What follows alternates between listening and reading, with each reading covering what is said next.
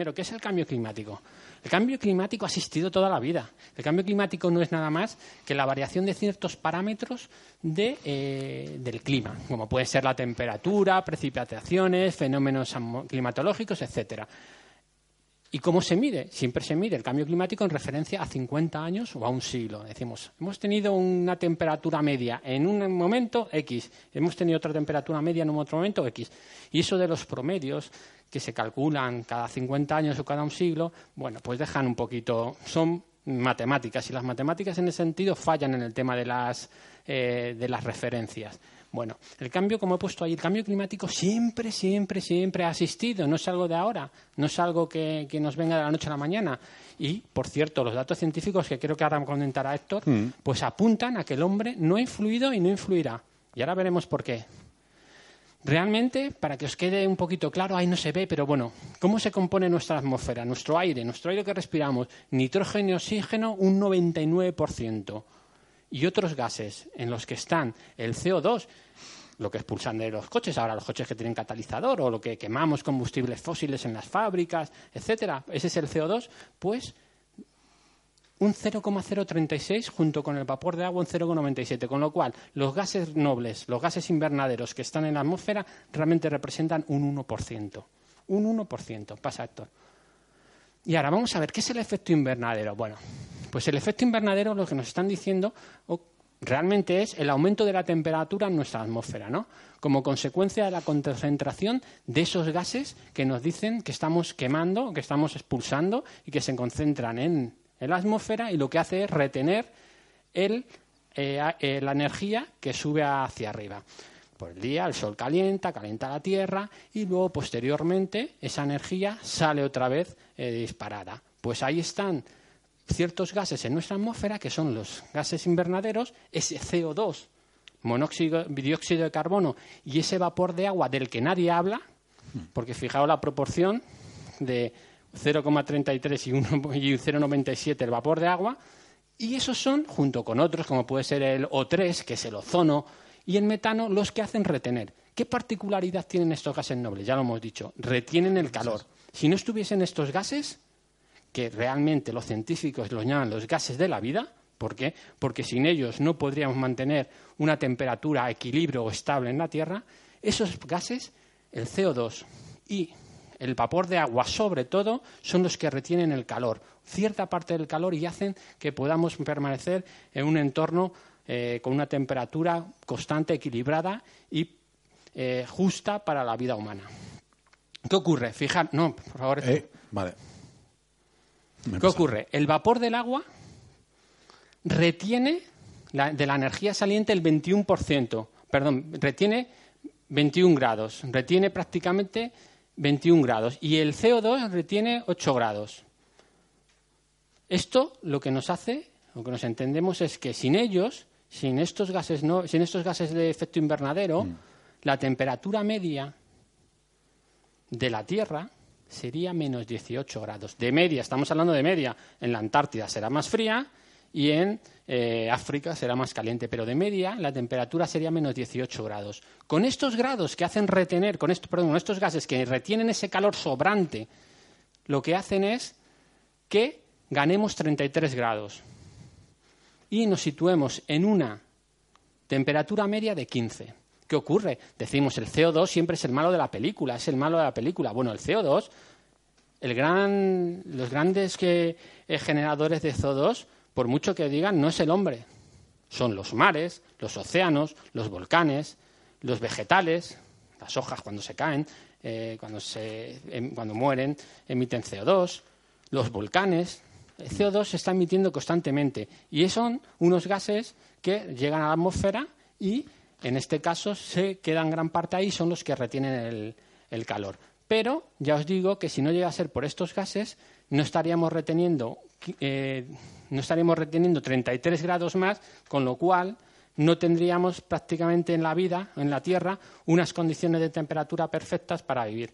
Eh, esto lo explica muy bien eh, una persona un científico, eh, Manuel Toaria, que es el científico, uno de los mejores científicos españoles, es el presidente, perdón, director del planetario de, planetario Valencia, bueno, planetario no, de la ciudad de la ciencia de Valencia, y él siempre lo dice, dice que no nos engañen, no está influyendo lo que nosotros eh, quemamos para que suba la temperatura o no. ¿Y por qué no está influyendo?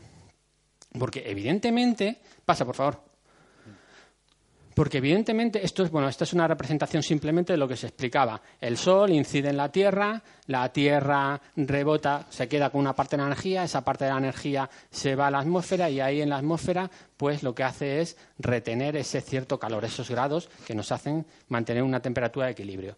Bueno, ¿qué ocurre? Que si nosotros vemos las gráficas, si nosotros estuviésemos incidiendo eh, de una manera masiva con la quema de combustibles fósiles en la temperatura, ¿Vale? Podría serlo, ¿no? Porque es cierto que desde los, de las últimas décadas ha habido un incremento del combustible fósil que quemamos, del CO2, de un 40%. Dices, ostras, pues sí que estamos contaminando. Un 40%. Y es cierto. Ahora mismo hay un 40%. Y si seguimos eh, generando eh, CO2. CO2, pues posiblemente esa, escala siga subiendo. Un 40%, eso es innegable, son datos. Pero tenemos que comparar esos, ese 40% con cuánto ha subido la temperatura.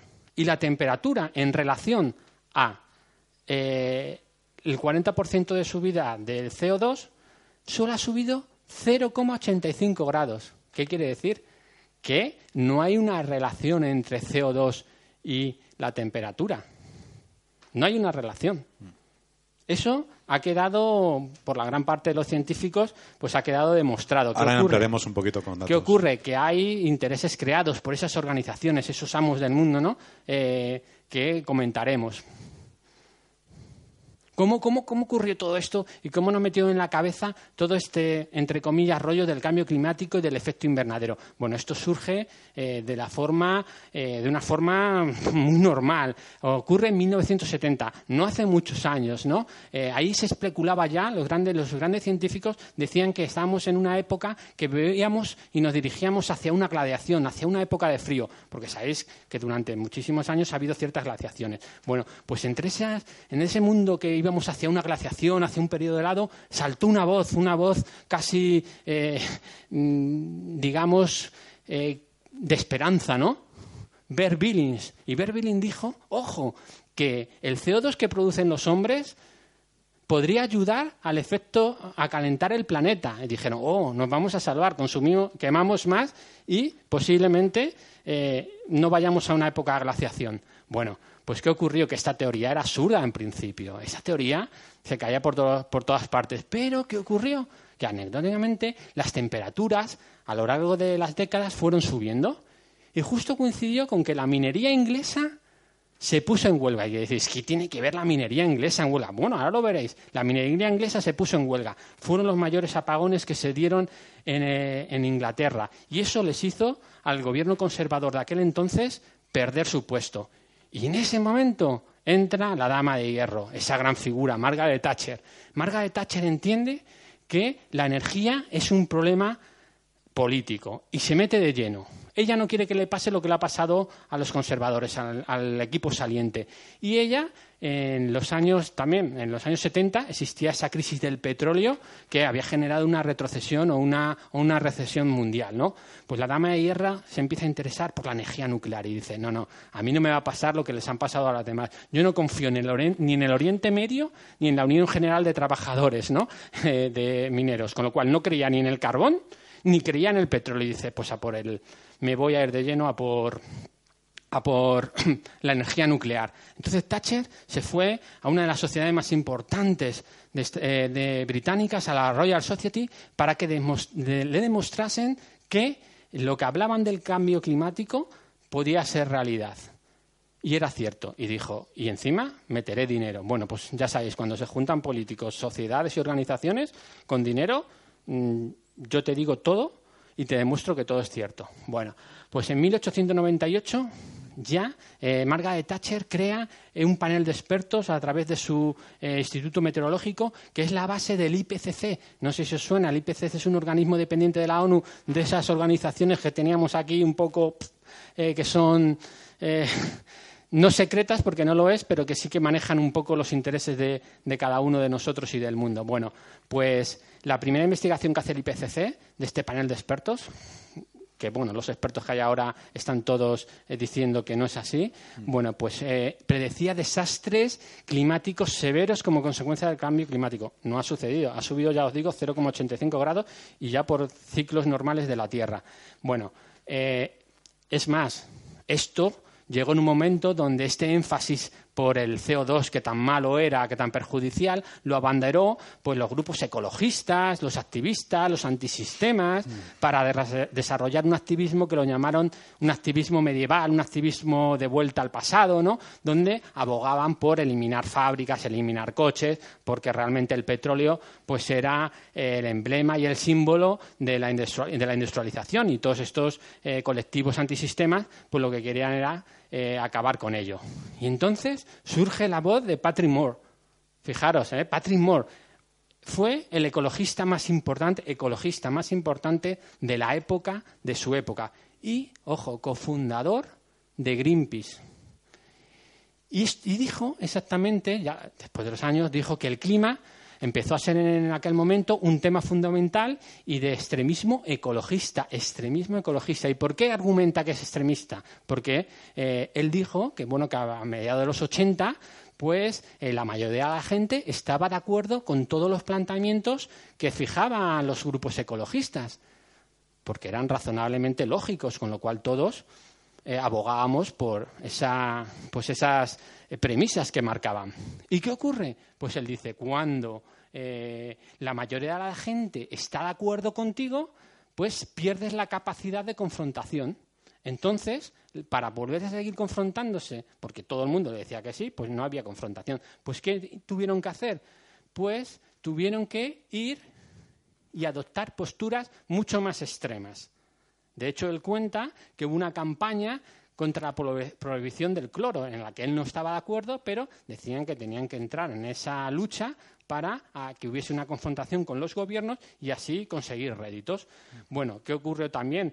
Que el comunismo fracasó, cayó eh, el muro de Berlín y eh, todas esas eh, regímenes un poco más comunistas, pues digamos, murieron. Y la mayoría de los pacifistas, de los activistas que habían luchado contra esos regímenes comunistas o esos regímenes, pues pasaron al sector ecologista, trayendo pues esas teorías suyas neomarxistas, ¿no? Y aprendiendo a utilizar el lenguaje de los verdes para eh, encubrir sus agendas que no eran ecologistas, sino para encubrir sus agendas de antiglobalización y anticapitalismo. Por eso, eh, él cuenta que en ese momento Greenpeace o, núcleos activistas ecologistas se convirtieron en radicales del efecto invernadero y del cambio climático sin una razón, simplemente porque venían pues eh, activistas y, pacifistas que estaban utilizando a los verdes para eh, utilizar o están utilizando para poner en práctica o para poner en relieve pues estas, estas, eh, estas ideas antiglobalización. Y bueno, y aquí ya lo que surge es una alianza entre la dama de hierro, la derecha, el conservador más puro, más radical, más fuerte, contra, con una alianza con la extrema izquierda anticapitalista y ecologista. Claro, ¿estaban todos de acuerdo? Pues si están de acuerdo la derecha, ¿están de acuerdo los, los extremas de izquierda y la extrema derecha? Bueno, no la extrema derecha, la más conservadora Margaret Thatcher, derecha solo. Bueno, pues ahí empiezan a hacer pues esta disparatada teoría de que el efecto invernadero que ha existido durante toda la vida, durante toda la humanidad o durante toda la vida del planeta, pues para decir que era absolutamente eh, perjudicial.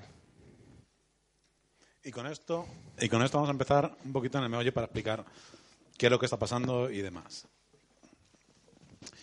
En primer lugar, hay que decir que yo, que soy probablemente el más cerrado un poquito en el tema científico en el grupo, eh, me ha costado mucho mm, analizar los datos que hay respecto al cambio climático, porque eh, básicamente hay una gran confusión y hay una gran cantidad de estudios eh, que se contradicen unos a otros.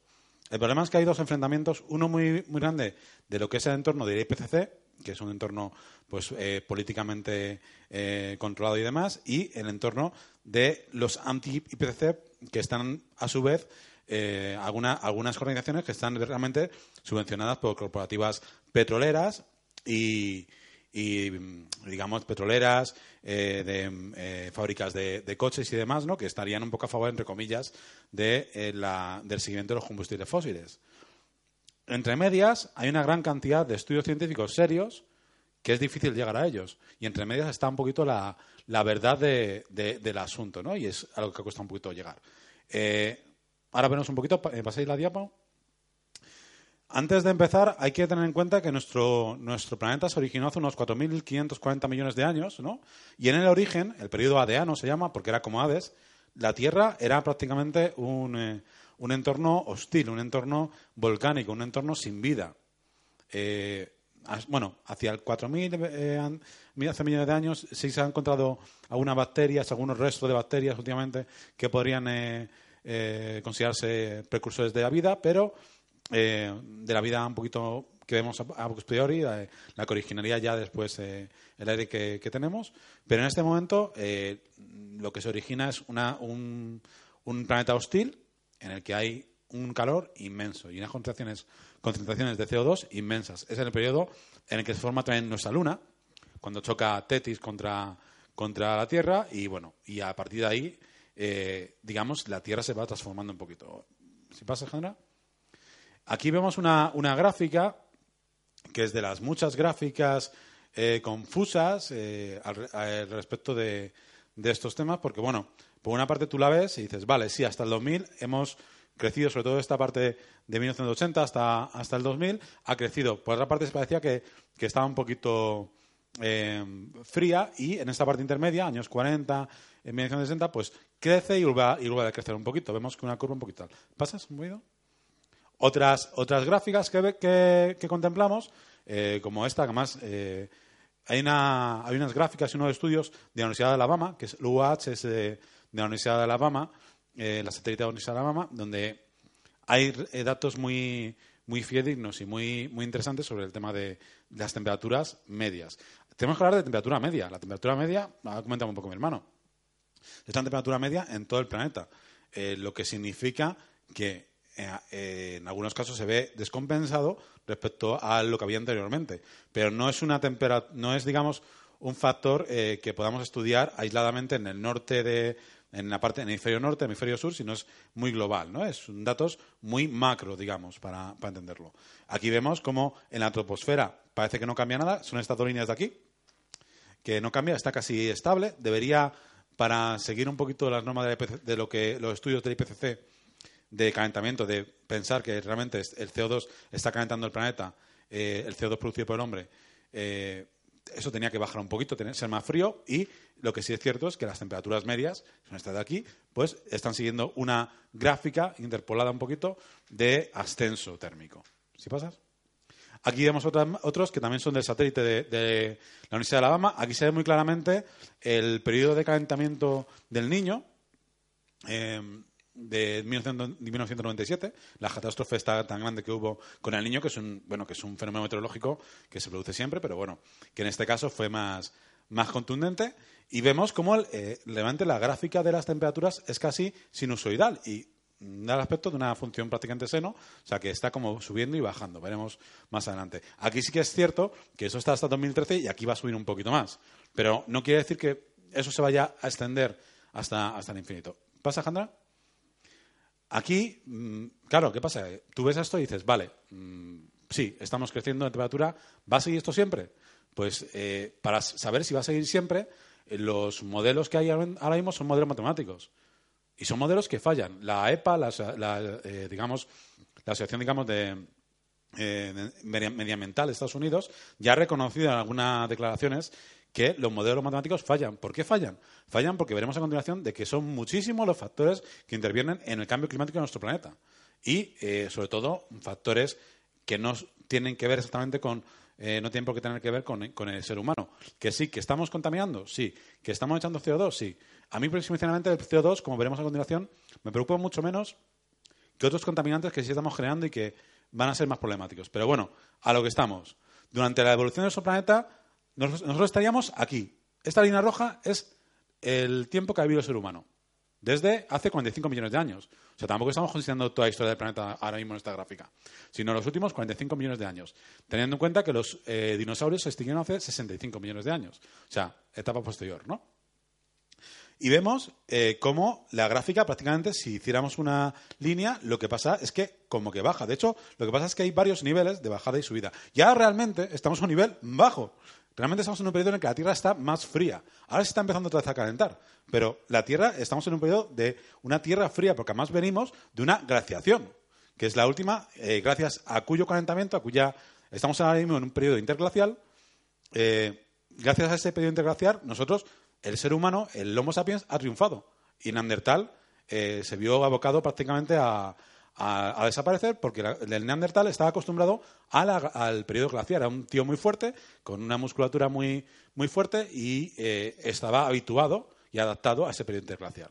Hay mezcla con los neandertales y demás, pero realmente los Homo sapiens tenemos que agradecer a que hubo un calentamiento y que esa glaciación, digamos, eh, digamos eh, desapareció dentro de un tiempo vendrán otras glaciaciones y otros periodos cálidos y tal y demás, pero bueno, pero eh, estamos aquí gracias a eso.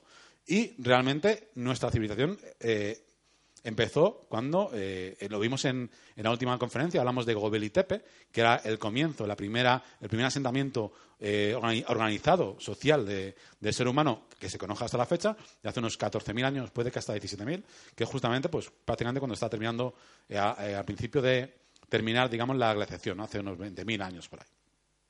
Al caso, como vemos, bueno, sí, vale, eh, vemos que estamos en un periodo, si lo vemos a tamaño pequeño, de 50 a 100 años, sí que vemos que eh, está haciendo la temperatura.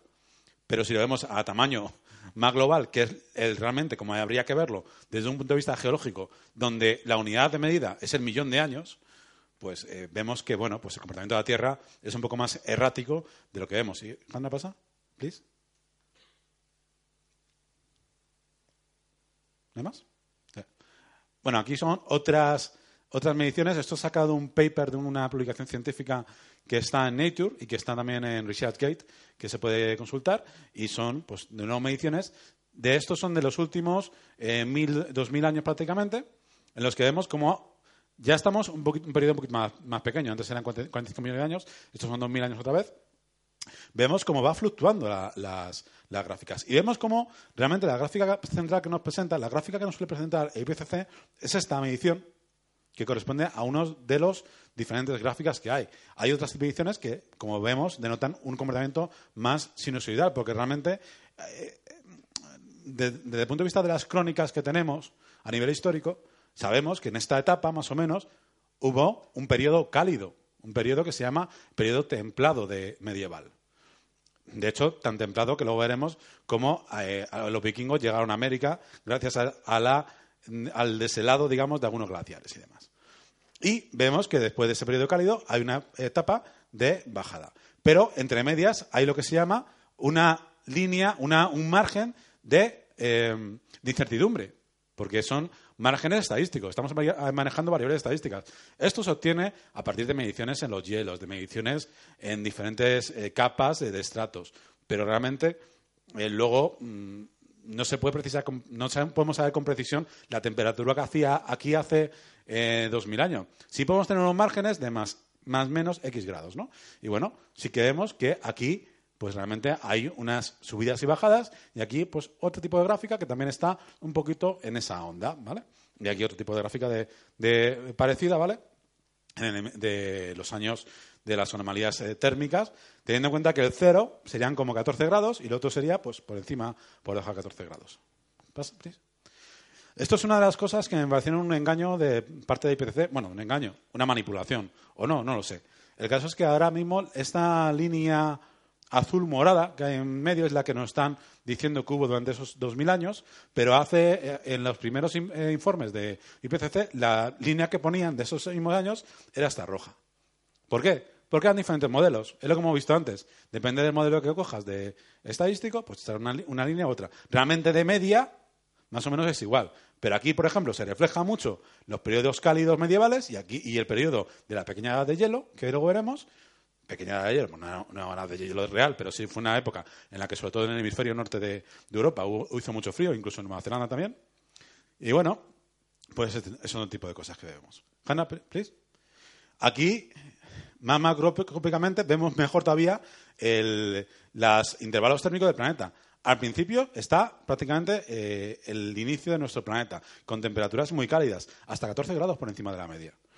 Eh, vemos que va bajando, va bajando, va bajando, va, subidas y bajadas, y en el Paleoceno, ¿vale? En el Jurásico y en el Triásico, había, eh, las temperaturas eran muy cálidas y sin embargo había unos bichos muy majos que se llaman dinosaurios que no tenían ningún problema para vivir en esa época. Pero bueno, luego en el Paleoceno también vemos como eh, hay una subida y una bajada y en el Plioceno también. Y aquí está, en el Pleistoceno, me interesa más el Pleistoceno por el simple hecho de que aquí ya empieza a aparecer el hombre, ¿no?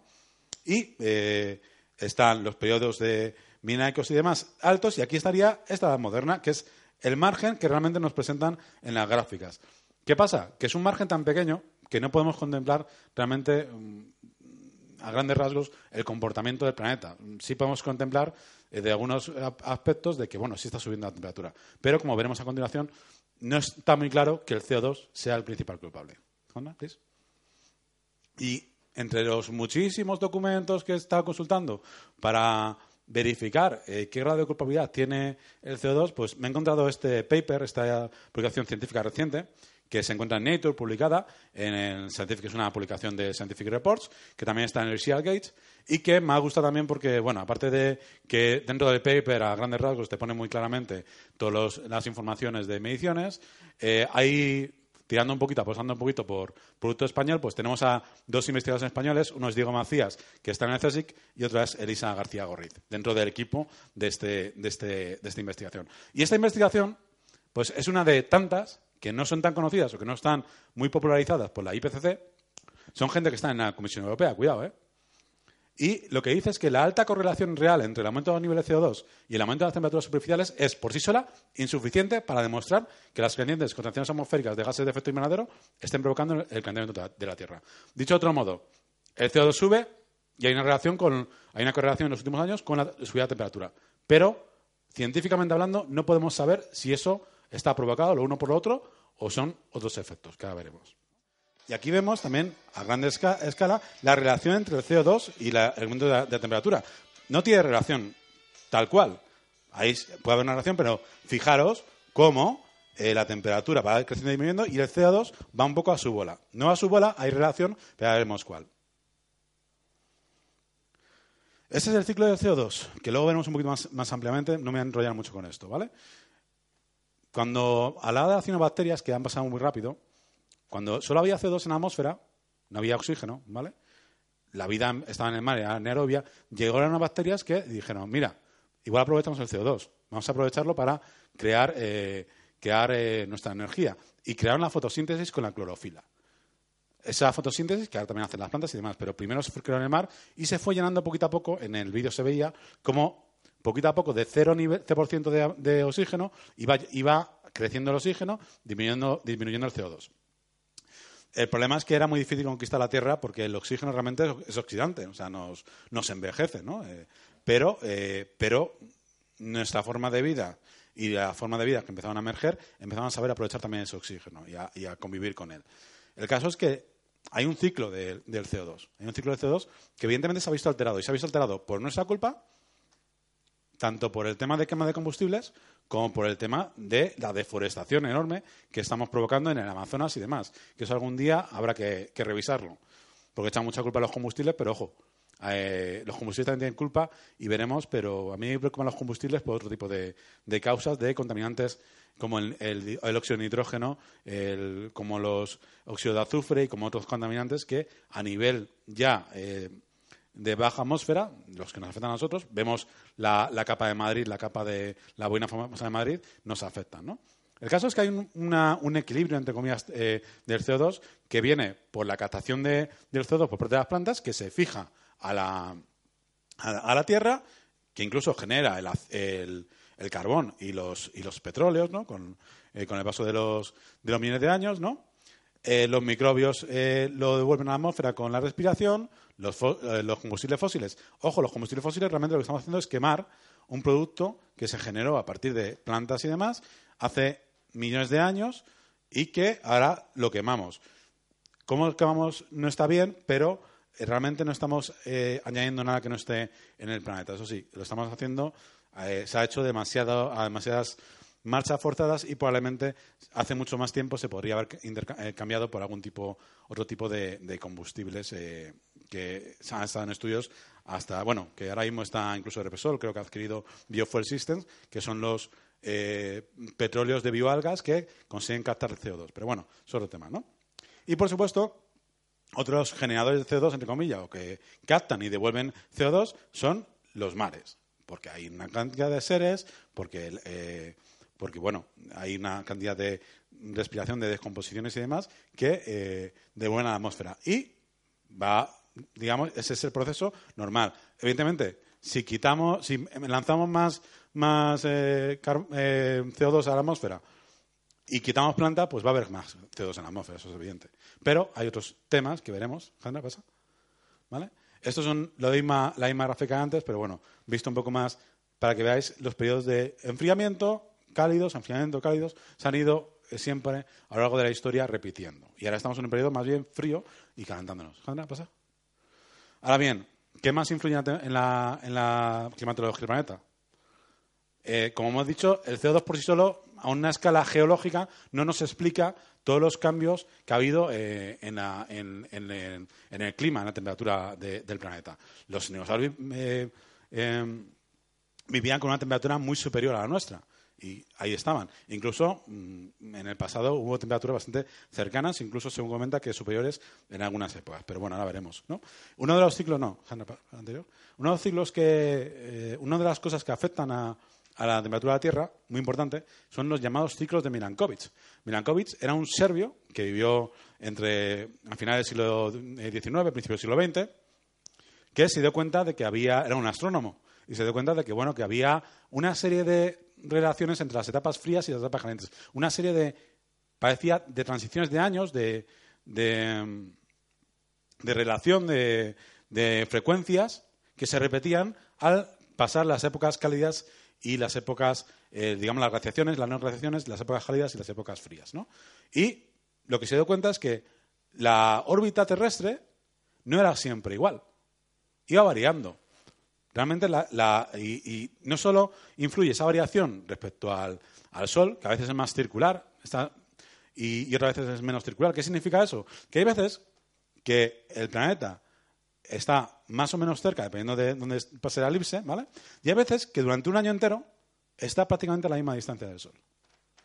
Evidentemente, no es eh, la misma, eh, eh, no, es- no recoge la misma radiación solar cuando la órbita es más elíptica que en un año que la órbita es más circular. Y eso afecta, ¿vale? Y además hay unos periodos que calculó de unos 10.000 años, unos X millones de años, y de 41 41.000, 100.000. Hay varios eh, estándares depende, dependiendo de la órbita y de la oblicuidad y la precesión que se llama, ¿vale? La precesión es simplemente el, el- el cambio del giro porque al fin y al cabo, si viésemos, no me ha dado tiempo a poner un vídeo, pero hay vídeos muy, muy, muy mm, interesantes al respecto de simulaciones de la NASA. La Tierra respecto al Sol funciona prácticamente como una peonza. Va girando alrededor y, de hecho, gira también el Sol un poco, o sea, mm, tira un poco de él. Y, no, y gira uno alrededor de otro y, eh, evidentemente, el que más tira es el Sol, ¿no? Pero bueno. Y el movimiento hay es como de una peonza y se va a veces estirando más y a veces estirando menos. Y dependiendo de la oblicuidad del- de la Tierra y de cómo va, eh, digamos, eh, pendulando, pues también se, hay una serie de ciclos que afectan a la incidencia infrarroja. A la incidencia infrarroja, de, de incidencia de radiación solar y, por tanto, al calentamiento del planeta. ¿Pasa? ¿Vale?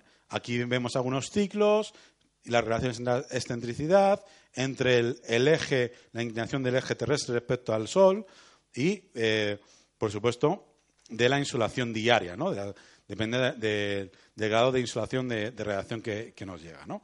Esas son mediciones de algunas zonas, como por ejemplo el famoso Vostok, el núcleo de, hielo de Vostok, que es la base que tiene eh, Rusia en la Antártida, que hay muchísimos de los gráficos, como hemos visto, salen de ahí además. ¿Qué pasa? Eso es una de, los de las cosas que afectan la órbita terrestre. Pero otra cosa que afecta es la actividad volcánica. ¿vale? Que depende de los volcanes, pues evidentemente eh, el CO2, hay más CO2 en la atmósfera, hay un cierto calentamiento y demás. Y otra cosa que mm, además está muy relacionado, es que lo, más bonito de todo esto es que no hay una cosa que esté aislada, ¿no? Son las corrientes oceánicas. Las corrientes oceánicas que nos llevan corrientes cálidas, corrientes frías, corrientes intermedias, que son las que hacen que vaya cambiando eh, también eh, el clima a lo largo del planeta, depende de cómo sean de potentes y demás, ¿no?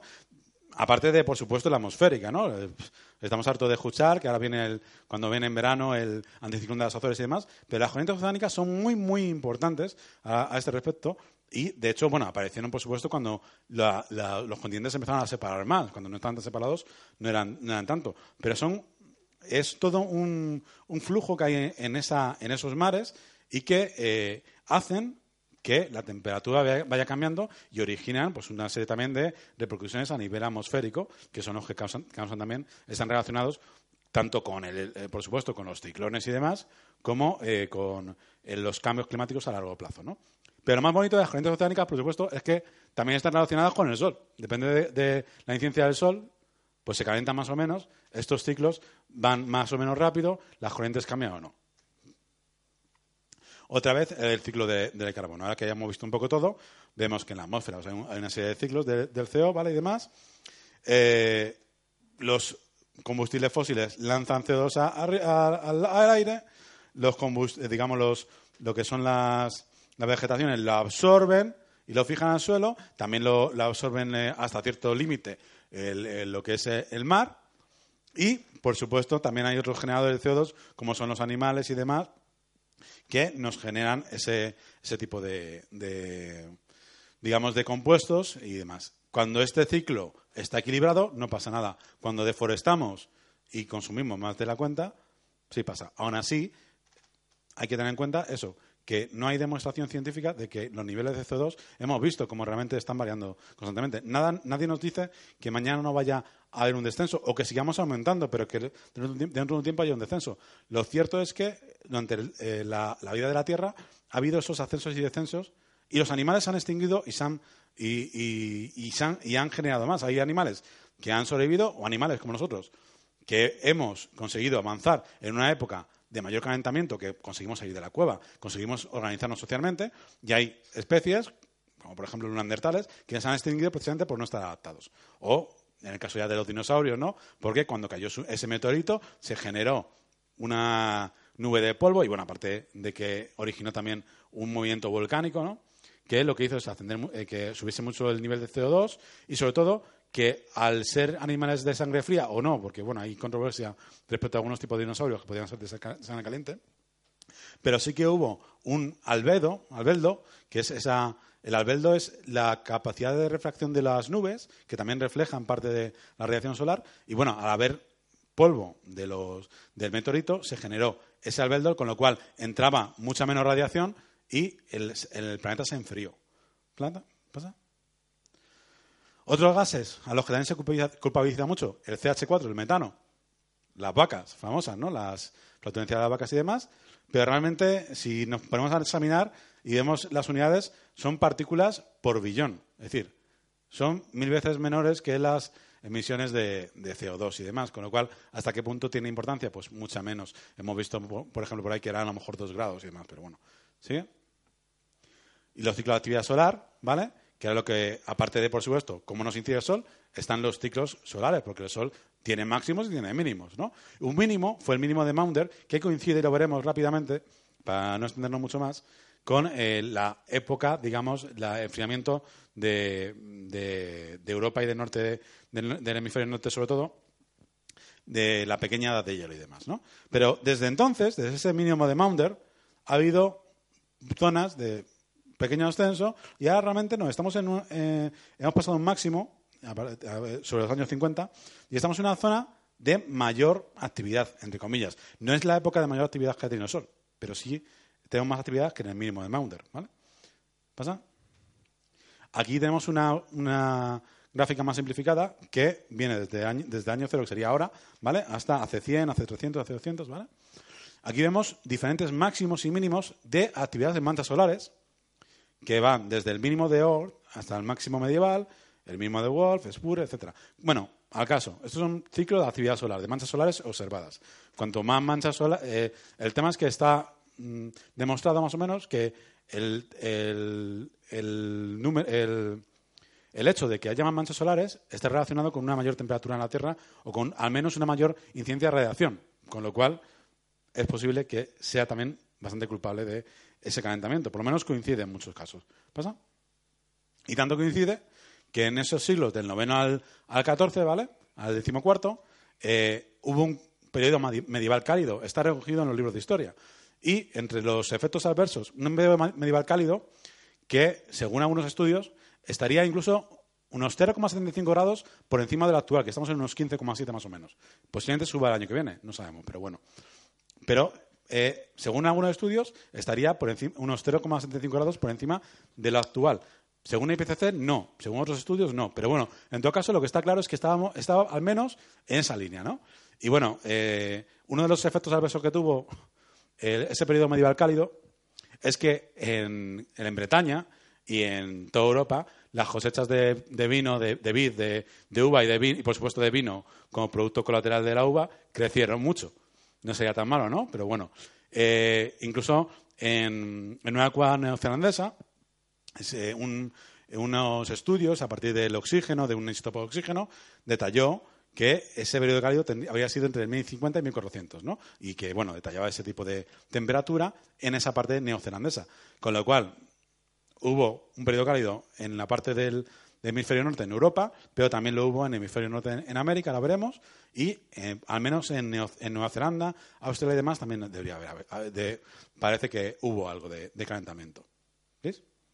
Y otra de las muestras de ese calentamiento en esa época del periodo medieval cálido fue cuando los vikingos llegaron a Groenlandia. Y no solo a Groenlandia, sino que llegaron a esta parte de aquí, que sería Norteamérica. Y hay mucho vestigio, o sea, ya hoy en día históricamente está está, está demostrado. Lo único, este, este es un mapa que es el mapa que es un mapa controvertido porque hay gente que dice que estaba falsificado, que si no, pero bueno, es muy ilustrativo porque la leyenda dice, o algunas historias paralelas, que este mapa lo hizo el hijo de Eric el Rojo. Y Eric el Rojo fue el que llegó vía Islandia a Groenlandia, Tierra Verde, Tierra verde porque se desheló en esa época. En los veranos se deshelaba, cosa que antes no, pasaba. O sea, y luego que, anteriormente a, ese periodo cálido no pasaba y que, por supuesto, luego ha dejado de pasar. Ahora sí se está deshelando, pero bueno. Y de, desde esa Groenlandia pasaban a otra zona desconocida, que era ese Vinland, esa Vinlandia. Esa, bueno, Vinland sería otra zona, Vinlandia, que sería esa parte de Norteamérica que donde los vikingos y mucha gente por supuesto, si hablamos de migraciones anteriores, por supuesto, pero los vikingos habrían llegado en torno a ese siglo X, gracias a ese, digamos, mm, retroceso de los glaciares por ese periodo cálido medieval. ¿Pasa, Y, de hecho, hay demostraciones de eh, asentamientos eh, vikingos en gran parte de de Groenlandia, incluida, bueno, esta zona, dice, bueno, pues está realmente la zona más sur, pero esta zona era la zona del norte, que era muy fría, está y que, bueno, ahora se está deshelando de Groenlandia. Sí, pero es que antes también, también pasó. ¿Hasta qué punto es consecuencia de, exclusiva del, tema humano? ¿Hasta qué punto va a ser algo catastrófico como nos cuenta la IPCC? Pues bueno, eso es lo que está en bastante controversia. ¿Y qué, pasará, qué pasó a continuación? Pues bueno, pues que después de esa edad medieval templada, hubo una pequeña edad de hielo, ¿vale? Esa curva sinusoidal. Y esa pequeña edad de hielo se lava el Támesis, se lava en muchos lugares y, bueno, eh, pasa anterior, si os dais cuenta, del siglo XIV al siglo XIX. Es decir, prácticamente acabamos de salir de esa pequeña edad de hielo. Estamos siglo XX, siglo XXI. Lo lógico es que lo que nos corresponde realmente es una época templada, si, seguimos, eh, digamos, un poquito las gráficas que suele describir el planeta. Entonces, esa pequeña de hielo, pues eso, se lava el Támesis. También es cierto, ¿pasa? También es cierto que el Támesis se lava también, esto es otro dibujito de por ahí, pero el Támesis se lava también porque el puente que había, y lo dicen, eh, tenían las, digamos, los, los arcos muy pequeños, con lo cual deja pasar por cantidad de agua. Pero aún así, era eso más las bajas temperaturas que se registraron en al menos todo el norte de Europa. Y bueno, ahí tenemos algunos ejemplos, ¿no? Y la gran helada, pues otro de esos eh, grabados, ¿no? Que, hablan de las grandes heladas que hubo en Londres, ¿vale? O sea, ya no, ya no hablamos de, O sea, por supuesto, en Londres es, una- es más frío, ¿no? Que, que esta parte, de- que digamos que es España, pero eh, no estaban habituados a esas heladas y de hecho fue noticia y hubo eh, publicaciones al respecto, ¿no? Hubo grabados y demás. ¿Anda? ¿Y nuestro futuro? Bueno, evidentemente... Sí, no, pasa, pasa. déjalo. En unos 7.590 millones de años, que no estaremos ninguno aquí, todos calvos porque el Sol crecerá. Y bueno, esto es una imagen muy apocalíptica. Posiblemente no, no lleguen los rayos solares a, a impactar contra la Tierra, pero sí la secará. Con lo cual, en unos 7.590 millones de años, esto se va al garete. Nuestro futuro está en el espacio. ¿Vale? Como una a largo plazo, como algunas películas de ciencia ficción y como algunos dibujos de cuando era pequeño, pues evidentemente estos dibujos, curiosamente, eran muy moralistas porque eran muy ecologistas. Lo que decían es que nos estamos cargando la Tierra, cosa que es verdad, pero por otras razones, y que en algún momento tendríamos que salir de ella. Y, por supuesto, nuestro futuro a largo plazo es el espacio. Pero es que además es el espacio, ya se está explorando la, eh, incluso la posibilidad, pasa, pasa, eh, bueno, esto es a corto plazo, ¿vale? Eh, a largo plazo, pasa, eh, anterior. Eh, a corto plazo, a largo, a corto plazo, bueno, también está estudiando el hecho de conseguir que Marte recupera su atmósfera. No me ha dado tiempo aquí a poner la foto, creía que sí, pero hay una, incluso una representación ya a nivel artístico de cómo se conseguiría recuperar la atmósfera. Marte no tiene prácticamente atmósfera porque el núcleo, digamos, está mm, destruido, no, funciona el núcleo de Marte, con lo cual no tiene esa capa electromagnética, con lo cual no tiene atmósfera. Se ha ido, todo el viento solar arrastra la, atmósfera. Sin embargo, han ideado una, una posibilidad de poner un generador electromagnético para que, eh, digamos, haga de escudo frente al Sol y se pueda recuperar la atmósfera marciana. Es decir, ya se están haciendo estudios para incluso dentro de poco tiempo que podamos ir a Marte, porque nuestro planeta, desde luego, si seguimos consumiendo a nivel actual, se va al garete. ¿Por qué? Porque a corto plazo tenemos que solucionar los problemas de contaminación a nivel, a nivel de baja atmósfera, a nivel lo que vemos la típica boina de Madrid, ¿no? Tenemos que solucionar el, número de residuos que hay, eh, eh, digamos, en, los grandes vertederos del mundo occidental. Tenemos que solucionar los residuos nucleares, aunque ya hay estudios muy interesantes de bacterias que podrían devorar esos, esos, eh, esos eh, productos reactivos. Y, por supuesto, tenemos que solucionar el tema de la contaminación a nivel de mares. Estos son los auténticos problemas que se dejan pasar atención gracias al cambio climático. Sin embargo, son problemas serios. Problemas que cuando siga creciendo la población. Pasa, pasa. Ojo, que estamos en 7.000 millones. Esta, esta, esa es una curva preocupante. Esta es la población mundial. El crecimiento desde hace 10.000 años hasta la actualidad. A este nivel, desde luego, si seguimos, eh, si todo, si todo el, mundo, y ahí entramos en una gran conspiración, si todo el mundo, eh, los pequeños países, empiezan a hacerse capitalistas y a hacerse, digamos, como la sociedad occidental, a consumir productos como nosotros, eh, es inviable. Es inviable porque eh, realmente generamos una cantidad de residuos brutal. Con lo cual, también hay intereses en crear guerras en África, que haya, ¿por qué no se presta atención a, temas en, en África en lugares subdesarrollados? Porque no interesa, no interesa que esa gente llegue a nuestra, digamos, calidad de vida. Aunque realmente el problema grande, desde mi punto de vista, y aquí ya termino prácticamente, es que en algún momento tenemos que cambiar nuestro estilo de vida. Y tenemos que cambiarlo en favor de algo más ecológico. El problema es que hay muchos intereses económicos de que no lo hagamos. Y otro punto que nos quedaba son las farmacéuticas, que pasan un poquito por encima. Farmacéuticas, por supuesto, son empresas, ¿vale? Que ya no va a dar tiempo, otro día lo trataremos, No, ¿vale? ya, ya no nos da tiempo. En el caso, en el caso este, simplemente comentarlo, comentaba Hanna el caso del miedo. ¿Os acordáis de 2009? ¿Os acordáis de la gripe A? De cómo nos metían el miedo constantemente por la gripe A. Vamos a prácticamente a ver una pandemia mundial muy tal. Eh, bueno, ¿qué pasó? Que se compraron vacunas y eran vacunas que al final no se usaron. El nivel de alerta, miedo, OMS, Organización Mundial de Salud. Esta da para otro, ¿verdad, Iván? Para otro tema entero. El nivel de alerta de pandemia se eleva de las 5 a las 6. Margaret Chan, la directora general de la Organización Mundial de la Salud. Se encargaron, o había una sola corporación, curiosamente de una persona vinculada al gobierno estadounidense, eh, la farmacéutica era de esa persona, que era la que generaba esa vacuna. Y se compraron vacunas a mansalva. Tanto que a mí incluso de cierto centro médico me llamaron por si quería ponerme la vacuna porque sobraban. Y así a mucha gente. ¿Por qué? Porque se metió un miedo, miedo, la gente pidió solución y se dio la solución. El gobierno dijo, venga, va, compramos vacunas. ¿Pasa, Hanna, please? El PSOE admita que se, que se compraron más vacunas de gripe A de las necesarias, porque se infundó un miedo y el pueblo pidió un- una solución. Y ahí está la farmacéutica que va diciendo, yo la doy. Eso, pero yo pago y no devuelto. Unos típicos, uno de los ejemplos típicos de manipulación a nivel mediático que ha habido en- en- en los últimos años, ¿no? Esa generación de miedo para un fin meramente económico. Iván.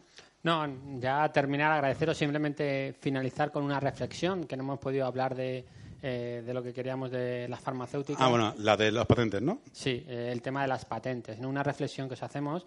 eh, hace muy poquito, pues amigos de- del CSIC, eh, del Instituto, bueno, del Centro de Investigación, eh, fijaros cómo está en el tema de las patentes, nos comentaron que tenían, habían cerrado una investigación sobre la artrosis y que habían creado pues un, un fármaco que lo que hacía era prácticamente mitigar todas las consecuencias de la artrosis y casi hasta revertirla. ¿no? Bueno, eso no sé. Bueno, más o menos que estaba en estudio, pero que eh, lo dejaban prácticamente eh, muy estable y muy cronificado. O sea, que era mejor que cualquier otra otro medicamento que existiese hasta ahora. Bueno, esto es a partir de ahí el CSIC hizo las pruebas en, en Francia, ¿no? No, bueno, eh, no equivoco. podemos decir mucho más, pero sí que una, una investigación a nivel eh, multinacional europeo y al final esa, esa, esa patente se compró por parte de una importante compañía y ahí está. No se ha sacado a luz. Quiere decir que la gran compañía con una patente que hay un medicamento que puede mejorar a todo el mundo que tiene artrosis, pues esta farmacéutica la ha parado a comprar la patente y no la saca. ¿Por qué? Porque prefiere distribuir primero los medicamentos que tiene hasta poder sacarle un rédito. En cuanto dentro de unos años, pues otras farmacéuticas, otras investigaciones pongan eh, este medicamento similares, pues ya lo sacarán ellos. Pero ojo que intentaron recomprar la patente para venderla a otro y ya le pedían muchísimo más de lo que habían, por lo que la habían vendido. Con lo cual, ojo con la OMS, que esa Organización Mundial de la Salud que nos tiene que proteger, pues y que depende de la ONU tampoco está haciendo sus deberes. Y bueno, esto no están dependía de haciendo- la OMS, pero bueno. Sí. Esto no depende de la OMS, esto era una investigación. Bueno, sí, pero quiero decir que las, las farmacéuticas, en mayor o menor parte, dependen de la regulación de la Organización Mundial de la Salud. Solamente esa la reflexión y ya en otra ocasión pues entraremos en más detalle. Muchas gracias a todos. Gracias por asistir y, por supuesto, si no queréis seguir, estamos en planetaincognito.es y, eh, y, bueno, ahí tenemos la página web y eh, un par de programas de radio semanales y demás. Tenemos nuestra radio los miércoles y los viernes. Y nada, por si nos queréis seguir. ¿De acuerdo? Gracias. Gracias.